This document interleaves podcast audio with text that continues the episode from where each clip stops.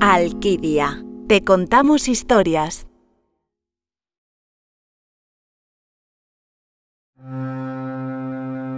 Cuando llegué al tanatorio, encontré a mi madre enlutada en las escaleras. Pero, mamá, tú... tú estás muerta. Tú también, mi niña. Y nos abrazamos, desconsoladas.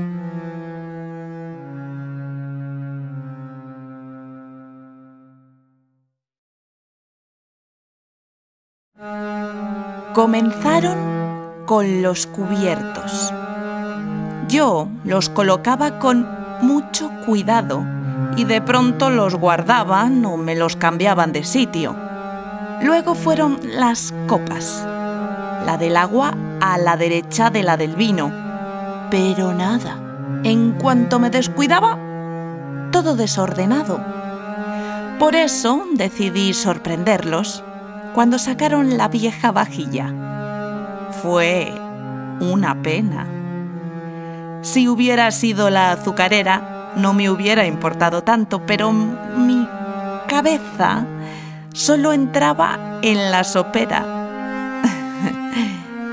no han vuelto a poner la mesa.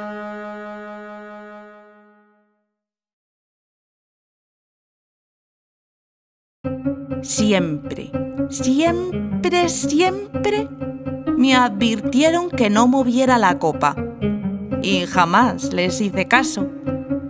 Yo recorría las letras del tablero y me tronchaba cuando veía sus caras descompuestas, cuando escuchaba sus respiraciones entrecortadas, cuando sentían de pronto la caricia helada de mis manos.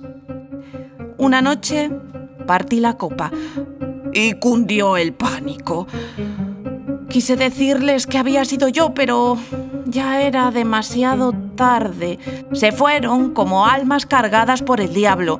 Y yo, ahora, hasta les echo de menos.